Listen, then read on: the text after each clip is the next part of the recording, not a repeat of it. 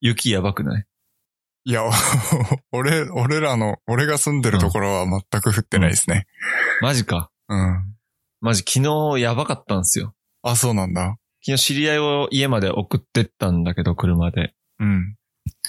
マジで前見えないぐらい降ってて。ええあの、今季一番降ったんですよ。昨日。へえ、そうなんだ。多分去年も自分が住んでる県は雪が少なかったんですけれども。ああ、でもそうだよね。うん。だ全けど国もう的に確。実に、うん。確実に去年より降りましたね。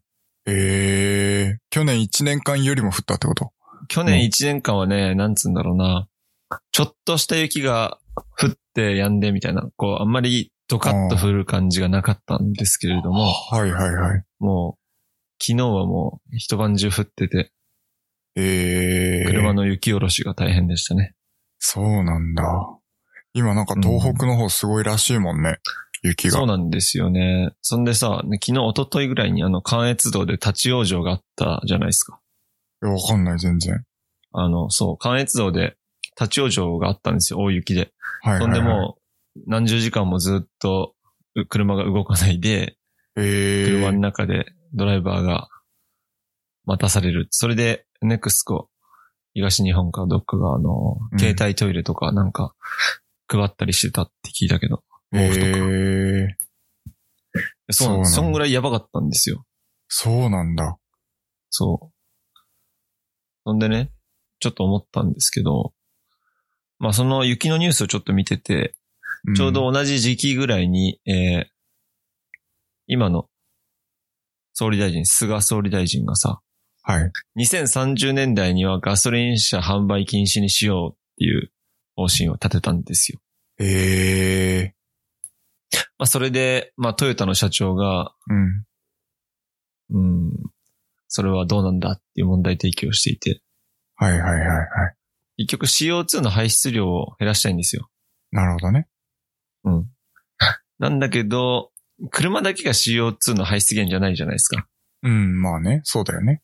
だから、大元といえばそのエネルギーを作っている火力発電所が多い日本は火力発電所を減らさないとうん。グリーンエネルギーに転換はできないんですよね。はい。なのになんそうですねかいきなりガソリン車やめるって言ってるの順番違うんじゃないみたいな話をしていて。うんまあ、ごもっ結と局もだなと思って。そうだよね。だから EV 車を走らせるために電力供給の需要が増えたら、その分、あの、発電しなきゃいけないから火力発電所ガンガン回すでしょっていう。そう、ことだよね EV を作るための動力のエネルギーは間違いなく電気なわけだから、その電気作ってる火力が、 はい。 CO2 一番出してるんですけどっていう。はい。なるほど。まあ、そこなんですよね。そうだよね。まあ、僕個人的にはね、あの、ガソリン車好きなんですよ。そうなんですか。まあ EV 車乗ったことないからわかんないけど さ。なんか何がいいって、こういう雪で立ち往生した時とかに、うん。 EV 車だったら間違いなく死ぬんですよ。そうなの。だって熱が。さ。もう熱を作る元がさ、ないわけじゃん。まあ電気、電気から熱を作り出すことはできなくはないけど、はいはいはい。まあガソリン車だったら、うん。ガソリンがあれば、うん。少なくともこう、暖を取ることはできるし、はい。まあ、生きられるとは思うんですけども、やっぱり電気自動車だと結構きついんじゃないかなって思いますね。確かにね。ただ、あのーハイブリッドの車が結構増えてるじゃないですか。そうですね。いつだか、そのハイブリッド車試乗した時に、あの、エンジンかけてすぐに、あったかい暖房の空気が出てきたんですよ。あ、そうなんだ。そうなんですよ。だから、あの、エンジンももうほとんどかかってないかったのに、あの、うんエンジンっていうのはその動力としてのエンジンがかかってないのにもかかわらず、温風がエアコンの吹き出し口から出てきたから、これってなんかそのヒーターでやってるのかなってちょっと思ったんで電すよ気ヒねー。ター的なね。そうそうそうそうそああ、なるほど、なるほど。結局、ガソリン車の暖房って、う。うん。ええまあ、ガソリン、まあ、エンジンの暖かさで、はい。その熱を使ってるんですよね。そうですよだね。から、エンジンが温まってこないと全然車も温まらないじゃないですか。うん、うん。まあ、その分 EV 車は早いのかもしれないんですけど、そう。結局止まったまんまだと、うん。多分、電気を蓄電できないじゃないですか。そうですね。走ることによってうん。蓄電して、それをバッテリーとして動力としているわけだから。ああ、でも、多分エンジンの動力からも発電ができる車もあると思あそのアイドリング状態でってう。ことそうそうそうそうそうそう。ああ、なるほど、なるほど。だから、電、自分、蓄電されてる電池がなくなってきたら、なんかこうエンジンが始動して、で、充電開始するみたいな。ああ、そうなんだ。そう、そういう車も結構あると思いや、わかんないです。僕の、これはイメージで話してるんで、う。うん。 EV 車雪の中立ち往生したら死にそうだなって勝手に思っただけです。 あああ。なるほとど、はね。ハイブリッド車とかも多分、ガソリンタンクちっちゃいじゃん。そうですよね。うん、だからね、どうなのかなってちょっと思ったんですけど。うん。まあだからその、2030年代にな、なれば、結局その車の技術、EV 車の技術がどんどん進化していって、あの、今のガソリン車と同じように使えるような車がきっと開発されるっていう想定なんじゃないですか。そうですね。あとは、ここ、ちょっと大事なところがあって、うん。ガソリン車の販売禁止なだけであって、はい。クリーンディーゼルなら多分いいんですよ。へえ、そうなんすか。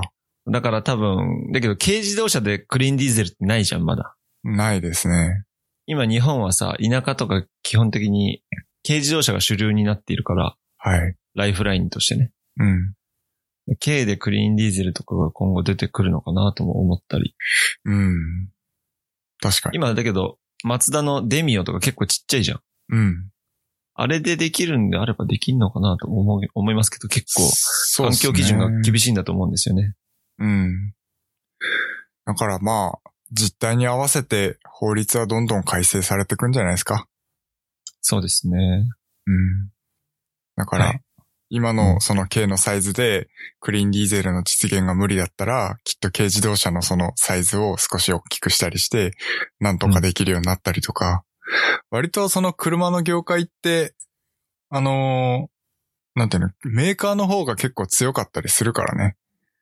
ああ、なるほどね。そう。もうメーカーがこういう風にしたいとか、こういう、これじゃできない技術的に無理だよってなったら、法律の方が結構変わったりするから、うん。まあ、そういうところ、どんどん。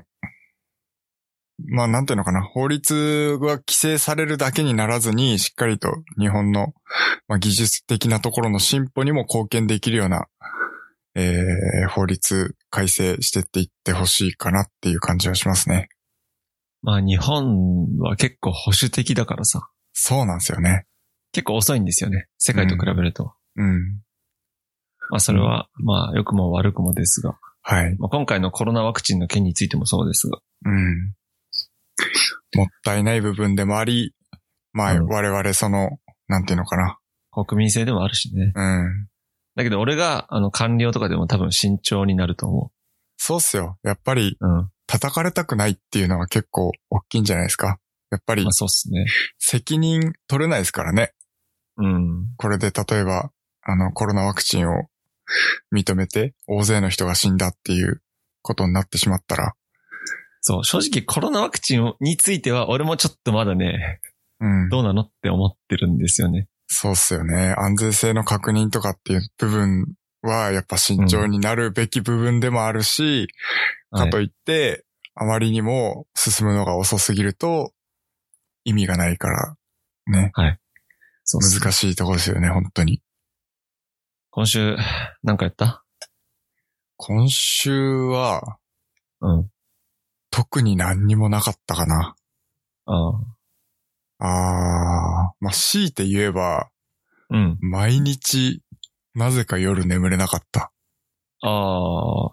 それは、だけど、平日はあんま運動してないんだっけいや、そこそこしてるよ。ああ、そっか。運動すると俺結構寝れるんですよね。筋トレとか。ああ。だから何にも変わってないんですよね。先週とか先々週と比べて。あとはね、あの、コーヒーをもう、あの、飲まない。午前中以外。ああ。ヒゲポンさんが言ってたね、それね。そう、コーヒーの半減期が結構長いんですよ、カフェインの。ああ、なるほどね。うん。確か6時間とか8時間とかあるから、うん。まあコーヒー飲むのは午前中、カフェイン取るのは午前中にしておいて、うん。午後はカフェインレスにしてみるとかね。なるほど。と言いながら、レッドブルを俺は飲もうとしてるんですけど、確かに。 まあ、このレッドブルを最後にもう今日はカフェイン取らないっていうそう、マ感ジじでで。ね、カフェイン結構ね、覚醒作用がやっぱりでかいんですよね。そうかもしんないですね。気づかないんけれどもね、うんそれに僕たち依存依存してるんで、若い頃は全然平気だったんだけどね、コーヒー飲んだ後すぐ寝れたしな。あだけど寝れても多分睡眠の質は良くないんですよ。うん。から、まあ、なんて言うんだろう、そのカフェインの影響を受けやすい年になってきてしまったっていうことなんですかね。いや、年年関係あるの関係ないかな。まあ、特に何にもなかった一週間でしたね。はい。レッドブル飲むか。そうっすね。マジ視聴者誰もいないのいいな。いや、最高っすよ。もうこれを待ってた。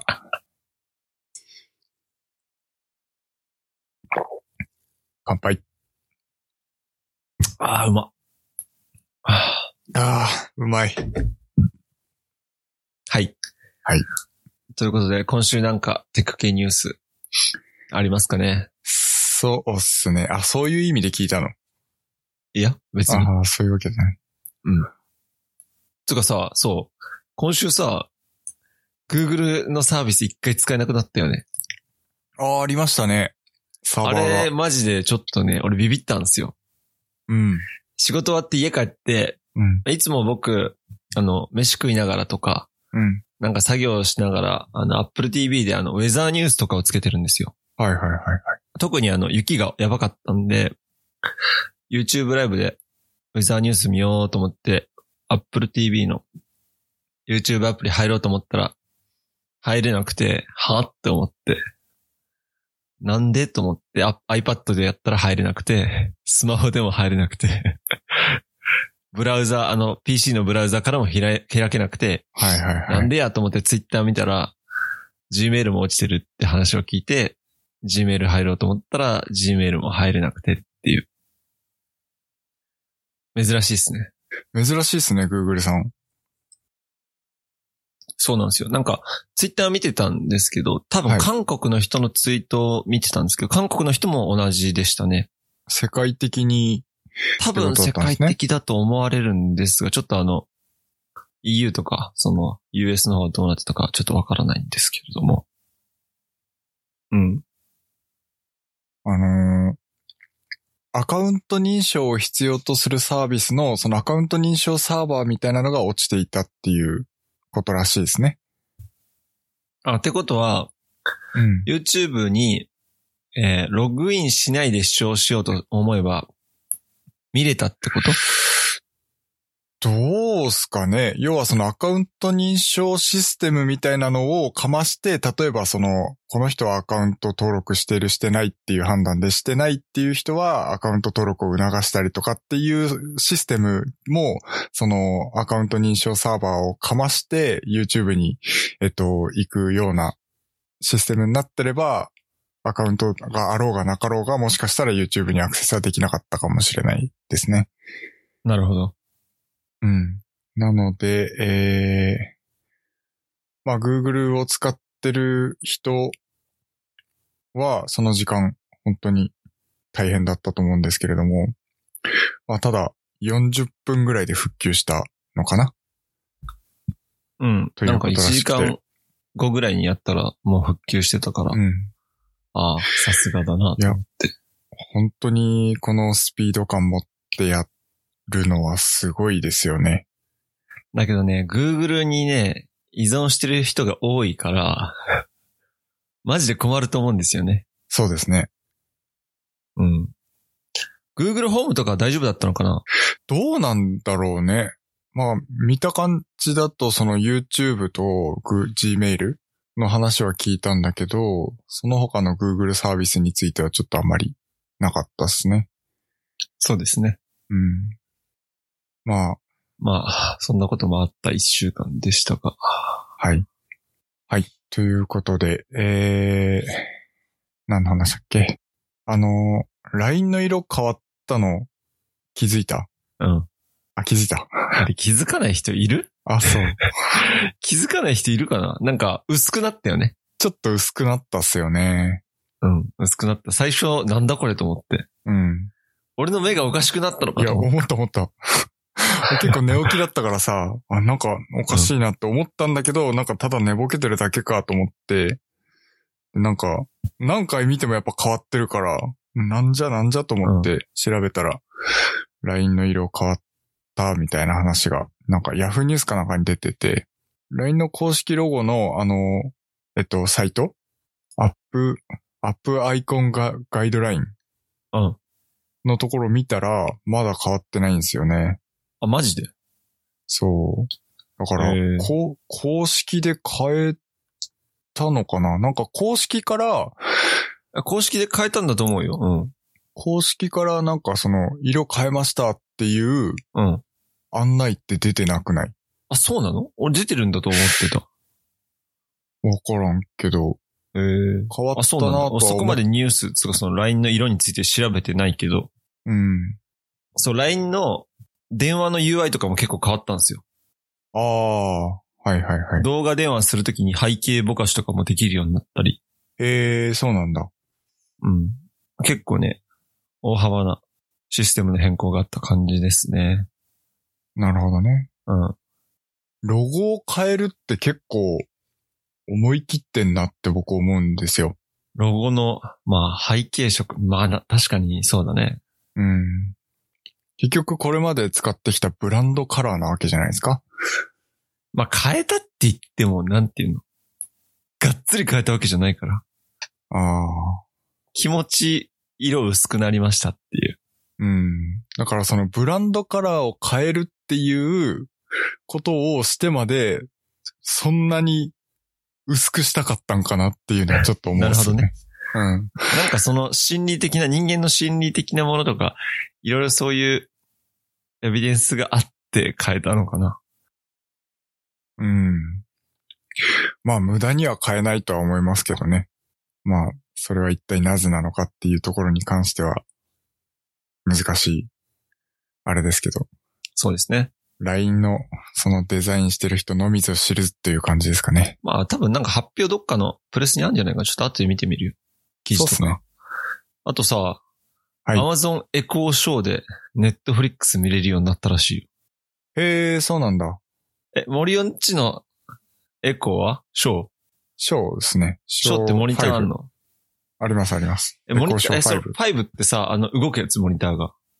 んモニターが動くやついや、まあちょっと角度調整ぐらいはできるけど、あ、そうなんなんか最新のやつはなんか結構自動で動いたりするらしいんですけああではないですね。ど。ああ、そうなんだ。え、サイズはスマホのモニターぐらい。うん、5インチなんで、スマホのモニター、ちょっと小さめのスマホのモニターぐらいですね。なるほどうね。ん。時計が、あの、常に出てる感じそうっすね。あとはタスクとかうん天気とか。うん。だからたまに画面が変わってニュース表示されたり、時計、時間知りたい時にニュース表示されてると時計が見えないからちょっとうぜえなと思うんですね。あ、そうなんだ。はいそれさ、いくらぐらい俺のは6000、うん ?1 万、1万何ぼだった気がす んな。てかさ、エコーってさ、うん価格崩壊するじゃん、いきなり。そう。そうなんですよ。だからもう値段よくわからんですよね。なんです。ありえないぐらい価格崩壊するんですよ。 いきなり半額ぐらいになったりするから。そう。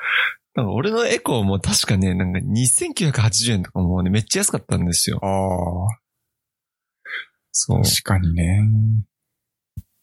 まあだから、それでね、例えば台所とかで、うん。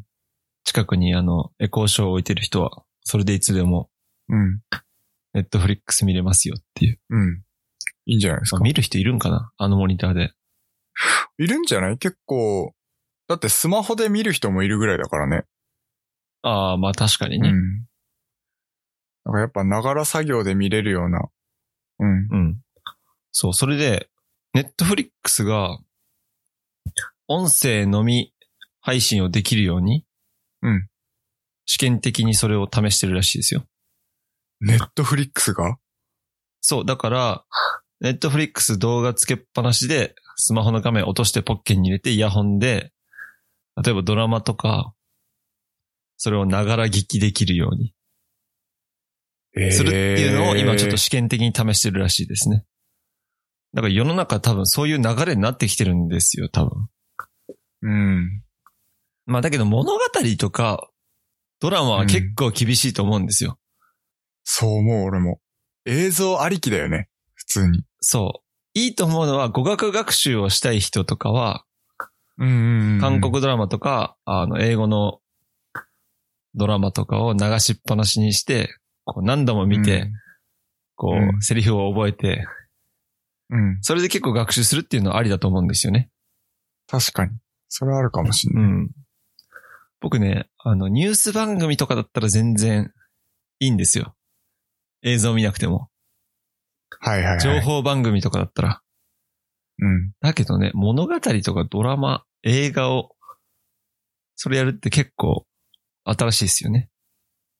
そうっすよね。だから映像描写ありきで物語が進んでいかないと何のこっちゃわかんなくなっちゃう気がするんですよね。映画ドラマは。まあ、だから今後、音声のみで楽しめるコンテンツがネットフリックスから出てくるのかもしれないよね。そういうサービスが始まったら。そうですね。多分時代がなんかさ、みんな、ポッドキャストとかラジオとかそういう風なところに少しずつはい。なんか逆行している感じだけど。ほんとね、時代に逆行してますよね。だからやっぱ歴史は繰り返される。うん。だから映像疲れもあるのかもしれない。ああ。視覚情報っていうのがあまりにも情報が多すぎてそう。疲れるっていうのはあるかもしれないですね。うん。いいっすよ。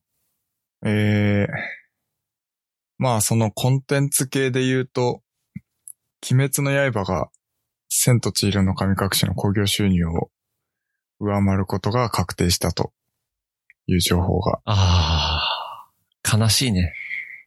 まあね、ちょっと、まあだけどいいんじゃないですか、うん、悪いことではないですよ。そうっすね。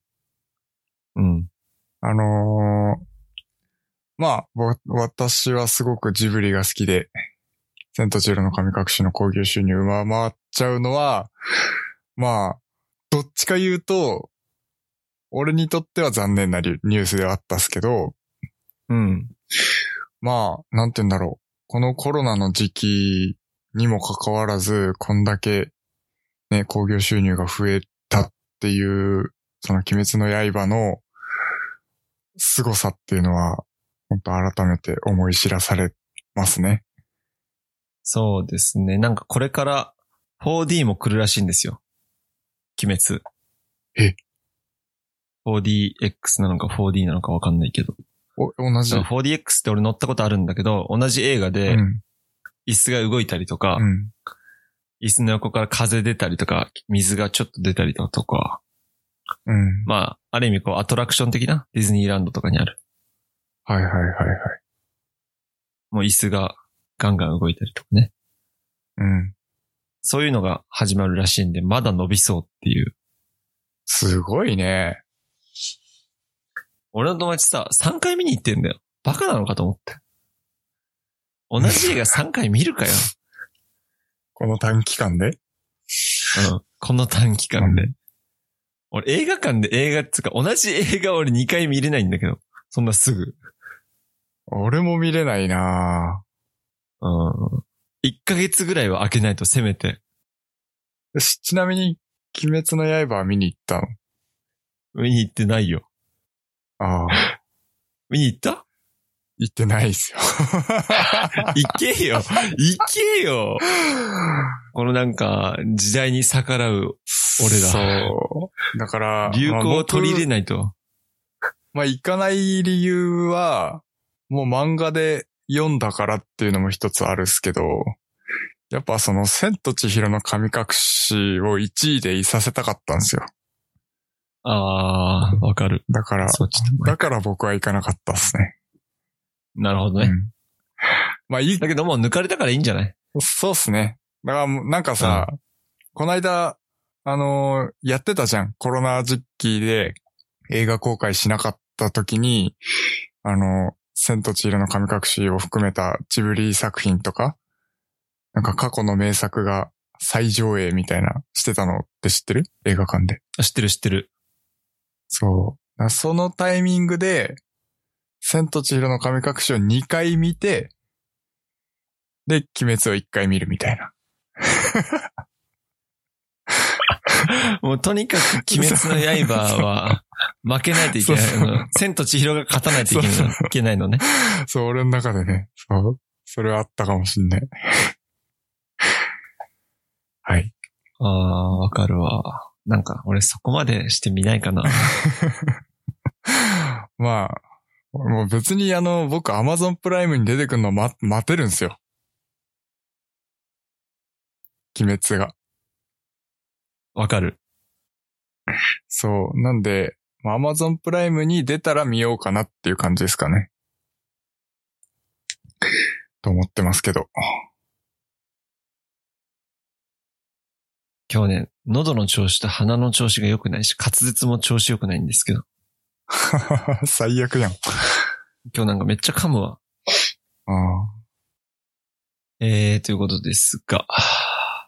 えー、カロッツェリアから、はい。車載 Wi-Fi が出たんですよ。おお。はいはい。これちょっと記事で見たんですけど。はい。ちょっと良さそうと思ったんですけど。うん。えっと、本体価格が2万5千円で、えー、1年間使ったとして、えー通信が、通信費というか、そういうのが1万2千円税別両方です。ああ、なるほど。これで、あの、車で Wi-Fi 使い放題っていうのがあったんですけど、いや、めっちゃいいなと思ったんですよ、僕。要はは、い車載 Wi-Fi としてその機材を車の中に置いておくことで、えーっと、それが、要は、その、なんていうのポケットルーターみたいな役割にそなって。うなんですよ。シガー、シガーソケット宮殿で、はいはいもうまるでポケット Wi-Fi になるみたいな。まあそういうことですね。そう。それがうなんですよ。まあ本体価格プラス年間1万2000円で使い放題っていう。そうなんですよ。めっちゃいいまあじゃん。ドコモの電波塔を使うんですけどね。ほうほうほうほうほう。はい。まあだけど、さっきちょっと森尾とも話してましたけど。 はい。まあ、いろいろありますよね、 これ。まあ、そんなうまい話はないと。いうことなんですよね。まあ、僕ね、これ最初見たとき、よ、これ、めっちゃいいじゃんと思ったんですよ。うん。まあ別に悪い、今でも別に悪いとは思ってない。はいはいはい。けど特殊なちょっとなんかルールっていうのがあるんですよね。うん。だから、えっと、通信制限もかかりませんよって1万2000円で、年間1万2000円で車の中で Wi-Fi 使い放題ですよって言ったら、まあ誰もがめっちゃいいじゃんってなると思うんですけど、うまんあその、あのいドコモのインカーコネクトっていうプランを使って Wi-Fi を提供しているんですよね。で、このインカーコネクトっていうのの、まあ最大のその制限としては、まあ原則車が動いている間しか Wi-Fi が使えないと。そうなんですいうよ。ことなんですよねそれちょっとね、あの僕、見落としてたんですよ。はい。だから、うん車を止めてから1時間はうん。えー Wi-Fi 使えますよと。はいだけど、車止めてアイドリング状態で1時間経ったら、はい、Wi-Fi 自動的に落とします。まあそういうことですね。そうですね。あと、エンジン起動して30分は Wi-Fi 使えるけど、30分間動かなかったら Wi-Fi 使えなくなりますよっていう。そういうことですね。はい。はい。なので、ええまあ、例えば、あの、車の中でテレワークをしようとして、まあ、エンジンつけて30分間はできるかもしれないけど、その後は使えなくなるから、あの、そう。だから、ちょっと動いて、そうやる。ちょっと動いて、止まってまたやると。うん。で、また30分1時間経ったら、またちょっと動いて、 またやると。はいまあそういう風にしないと使い続けることはできないっていうところは、まあちょっと、どうなんかなっていう感じはしますけどね。そうで。すね。それで年間1万2000円じゃないですか。はい。そんなに車の中で Wi-Fi 使うか問題があるんですよそうね。っすね。家の中だったら Wi-Fi ってすごいたくさん使う時間もあるし、環境的にも使えると思うんですけど、車の中でしかも移動中 Wi-Fi をどんだけ使うかって言ったら多分そんなに使わないと思うんですよね。だから旅に行くときとか長距離運転するのって、はい。まあ、多くて1ヶ月に1日2日はい。そうですね。じゃないですか。はい。だからそう考えると、まあ1日プランとかもあるんですけれども、うん。まあ、そんなに使うかっていうのは確かに結構ありますね。はい。まああれば便利ですけどね。うん。あれば便利だと思うう。ん。あれば便利だけど、それに本体価格2万5千円プラス年間1万2千円払うかっていう。うん。ってなると。だったら家で、そんなに中で映画見たいんだったら、うん家でネットフリックスなりアマプラでコンテンツダウンロードしていけっていそううっ。すね。 YouTube プレミアムでもうんダウンロードできるから。あ、そうだね。そうなんですよう。ん。まあ。ね。まあいいと思ったんですけどね。まあ、なかなかうまい話はないですね、世の中。そうですね。はい。ということで。まあ、その、長距離運転が多い、まあ、仕事をしてる方とか、あとは、まあ、よくその、毎週のように旅行行く方とか、まあ、そういう、えっ、と、使用用途がたくさんありそうな人にとってはすごく良いものなんじゃないかなとは思いますけどね。そうですね。なので長距離のトラックの運転手の方とか、そういう人には絶対良いと思いますよ。はい。パーキングで1時間休憩中にも全然ネット使えればさう、ん。 1時間ぐらいだったらいいじゃん。そうですね。うん。はい。ということで、それの型番は DCT-WR100D ってやつなので、はい。小ノートに貼っておきます。はい。悪い商品だとは思いませんが、はいいろいろ、なんかね、制約がありますね。はい。えー、私の方ですけれども、PPAP って知ってるペンパイナポアポペン。 そうそうそうそう。あの、ピコ、今マイクからめっちゃ離れてたわ。ごめん、ごめん。あのーまあ、PPAP って、ピコ太郎さんが歌ってた、あの、一時期 YouTube で最も再生された動画でしたね。すごい流行りましたけれども、もう PPAP っていうのは、実はその、ペンパイナッポアッポーペンではなくて、えー、まあ、語源はそっから来てるらしいんですけど、あ、そうなのそうらしい です。知らなかった。そう、そう、その、パスワード付きなんとか。そうそうそうそうそうそう。えー、PPAP っていうのは、あーなんだっけかな。パスワード付き ZIP 暗号化ファイルを送りますの P。で、その後にパスワードを送りますの P。うん、で、A っていうのが暗号化。で、はい最後の P がプロトコルっていうところで、日本語まあ要はは日本語なのかい、 英語。そう。要は、あのーよくメールで ZIP 暗号化ファイルを送るときってあるじゃないですか。ファイルを送りたいときに、あの、パスワード付きの ZIP に圧縮して送ることによってセキュリティが、こう、向上するみたいな、なんか日本の慣例があるんですよね。それはね、我が社でもうね、ん、はい。往々にしてありますね。あります。あのー大企業さんも結構やってくるんですやよ、そやれ。りますね。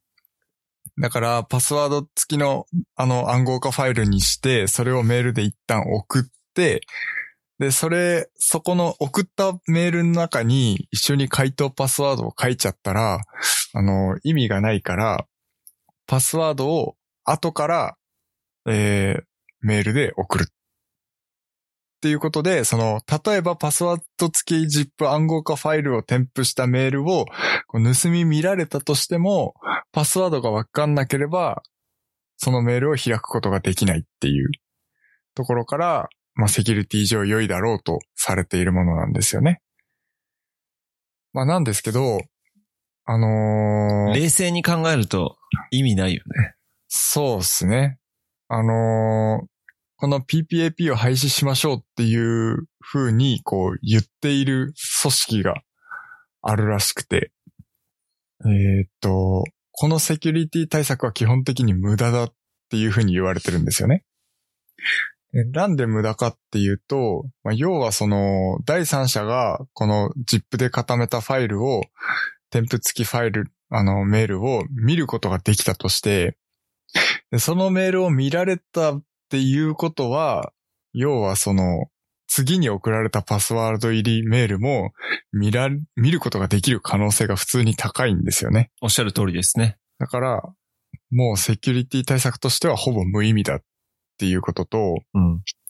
でむしろ逆効果っていう案もあって、その、へ ZIP ファイルで暗号化したファイルを送るっていうのが慣例化すると、まあ、要はその、暗号化されてるファイルをメールのサーバー上のウイルスチェックができないパターンってあるらしいんですよね。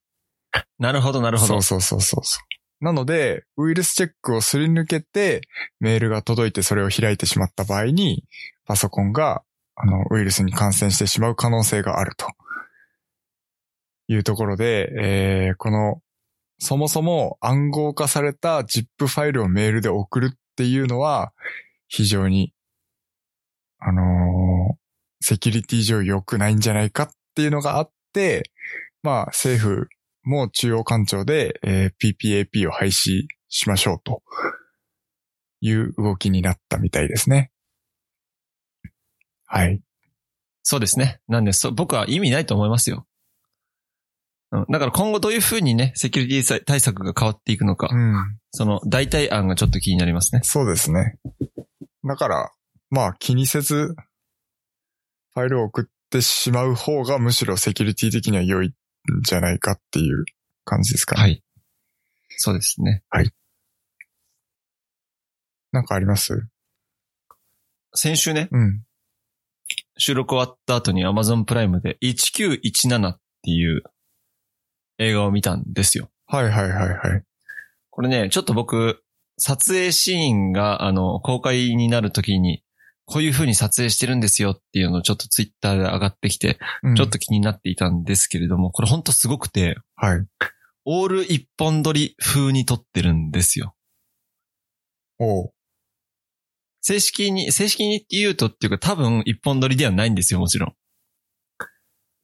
後からだけど繋げたりもしてるってことだよね。多分してると思うし、こう若干カメラの前が草むらになった時とかに、トランジション入って多分別カットになったりだとか。あと一回だけその、兵士がこう、気絶しちゃって目が覚めるシーンがあるんだけど、そのシーンで多分必ず絶対変わってるから、はいはいはいはい。あの、カットとしては2カット、2カットは確実にしてるんだよ。はいはいはい。だけどマジで、あの、終始ワンカットっぽくやってるのがすごい、すごくて、えー、それ、も超狭いね、こう、戦争の映画だから、うん。こう、堀、堀みたいなの作って、こう、なんていうの、銃を避ける穴掘って、うんこう狭いところを通るんですよ。うん。それを、まあ、その兵士の後ろからこうカメラで追ったりだとか、兵士を追い越して、うん。兵士を、が歩いてくるところを前からこう撮ったりだとかああ。してるんですけどね、本当に、初めてこんな、ほぼワンカットでこれだけクオリティが高い映画を見ましたね。撮影方法が僕は気になりました、めちゃめちゃ。ああ、なるほどね。うん。あとはね、こう、こう水たまりがあるようなうん。ところとかを通るときに、兵士たちは水たまりをこう、避けて脇を通るんですけど、はい。カメラは水の上を這うようにしてこう、撮影してるわけなんですよ。だから多分クレーンとか、そういうアームみたいなのを使って、やってんのかなとか。ああ、なるほどね。ちょっとね、これちょっと森尾に見てほしいなってめっちゃ思った。ああ、だから要はあれでしょ撮影方法がすごい、うん。あの、ファレル・ウィリアムスのハッピーみたいな感じでしょああ、なるほどね。うんあれもワンカットっすそようね。。ずーっとワンワンカットじゃん。そうですね。 24時間ぐらい。そうですね。だけどね、今回のやつうは、それにアクションとか銃撃とそういうかこ、とだよね。そう、映画そんなとして有刺鉄線に手が刺さって、手から血出るシーンとか、あそういうシーン。ーンも全部やってるから、これとかさ、あとこう周りの結構エキストラも多いんですよ。うん。それをめっちゃ寒そうにしてタバコ吸ったりだとかなんか、こういうシーンもワンカットで誰か一人ミスったりしたらうんどうすんだろうって思ったりだとか。そうっすね。うん。これはね、見物です。まあ内容も良かったんですけうど、ん。僕はどっちかというとそのね、映像を制作側から、映像制作をどうやってるのかなっていうのがめちゃめちゃ気になりました。ああ、うんでもすごいよね。まあ、なんて言うんだろう。例えば、同じ位置の同じ角度からカメラをスタートさせれば、確かに映像としてはシームレスに、あの、カットが入ってたとしても、映すことはできるとは思うんですけれども、それを計算しなきゃいけない部分って必ずあるじゃないですか。要は、ここで終わらせる、で、こっからスタートさせるの、その計算とか、要はその、ね、あのー全く変えないようにしなきゃいけないわけだから、その撮影の状況とかを。うんうんあそういったところも含めて、まあ、おそらくカットは入ってたとしても、まあ相当計算し尽くされた、その映画なんだろうなっていうところの芸術点うっんていうところの評価もすごいんだろうな。まだ僕見てないからわかんないですけど。そう、だから狭いところを、めっちゃ狭いところも通っていくわけだよ。うんだからあんなカメラをこんなヌルヌルで、どうやってこんな人がバンバン通るとこ通ってんのかなとか。なるほどね。これぜひね、あの、アマゾンプライムなんで、あの、一緒にウォッチパーティーしたいですね。ああ、いいっすね。ウォッチここで切り替わったんじゃねみたいあな。あー、いいっすね。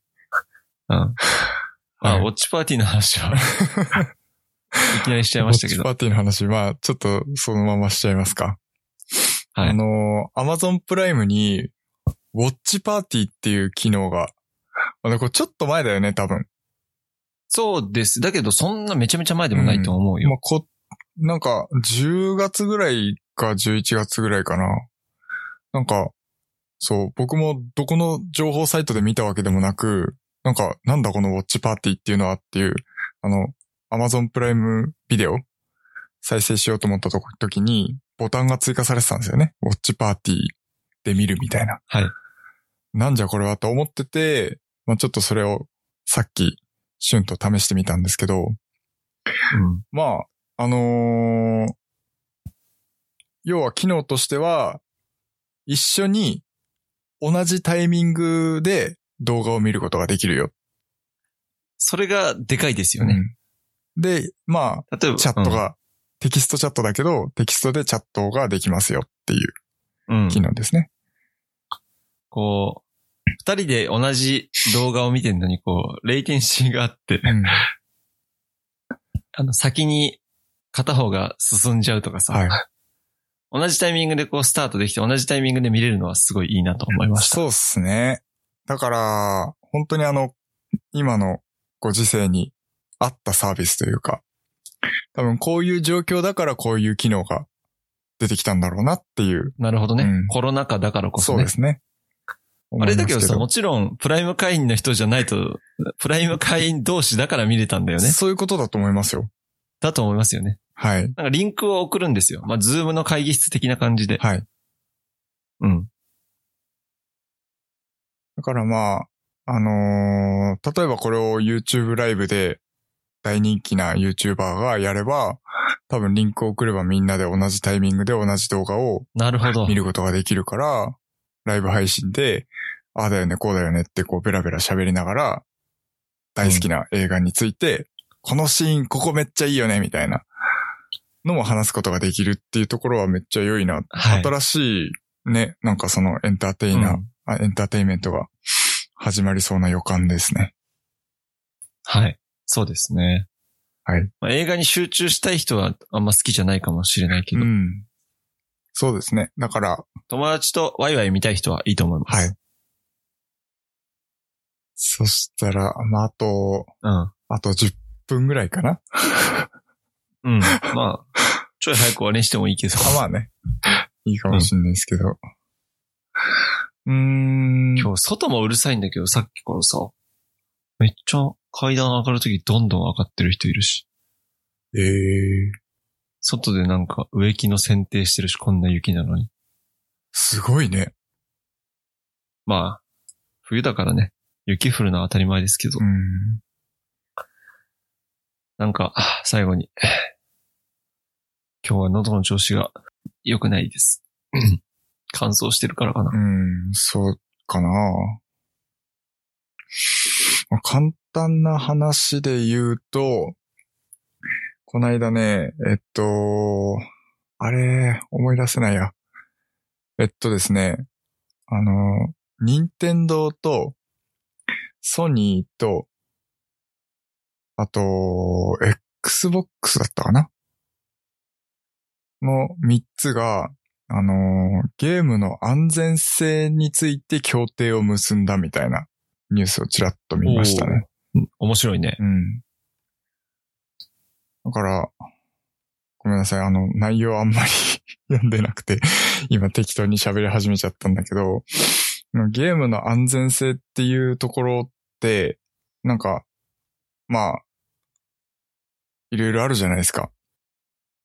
勝手に僕の思いで言うと、まあ要はその、基本的に遊ぶ人って未成年の人もいるだろうし、まあ大人もいるだろうしっていう中で、やっぱこう誹謗中傷だとか、あとはこう、なんていうの、ゲームの中でこう、悪質なことをやったりとか、まあそういう、なんていうのかな、オンラインで顔が見えなくて、しかも不特定多数の人、よく知らない人と、えっと、コミュニケーションが取れてしまうっていうところでの、まあ安全性っていうのは、やっぱりその、私はスイッチだからとか、私はプレイステーションだから、私は Xbox だから、関係ありませんっていうのってできないと思うんですよね。うん。うん。だから、その、競争するべきところ、ゲームのコンテンツの質とか、あとはその、ね、ユーザーインターフェースとか、そういう競争すべきところは競争しなきゃいけない、した、してほしい。それがユーザーのためにとっていいことになる、いい結果になるから、それは競争してほしい。だけど、やっぱりその安全性について、こう、協定を結ぶっていう風に、こう、したのってすごく良いなって思ったんですよね。競争しちゃいけないところで、ちゃんと協定結んで協力してやっていくっていう姿勢というか。まあ、ゲーム業界どこも同じですからね、それについては。うん。まあ今さ、本当にゲームもちょっと SNS 化してるじゃないですか。はい。そうですそね。れぞれのユーザーがあって、それで、それでやりとりができてさ。はい。今さ、小学生でもさ、家でマイクラして友達と話しながらとかさ、うん。できちゃうわけじゃないですか。はい。もはやもう SNS じゃないですか。そうですね。そう。だからそういうところではやっぱり危ない大人とか変な大人もいるだろうし、はい。うん。そういうところでの安全性っていうのは非常に重要だと思いますね。うん。そうですね。だかうら、んそれぞれの、えっと、ゲーム開発の中で培ってきた安全性に関わる技術っていうのは、まあ、それぞれの会社にこう、提供とか、あとは水平展開をしていって、まあ、よりですね、あのーみんなが楽しく安全に、えー楽しくゲームができるようになれば、良いなというふうに思いましたね。それを見て。はい。はい。そんなとこですかね、今日は。ちょっと短くなっちゃっ たね。いいんじゃないですか、ネタたがまには。今日は多分、ごめん毎回めっちゃ1ノイズ時が。間以上やんなくても。うん、そうっすね。いいと思うんで。まあ年末なんでね。年末、これもしかしたら 年始になっちゃうかもしれないいね。 や、頑張ろう、頑張ろう。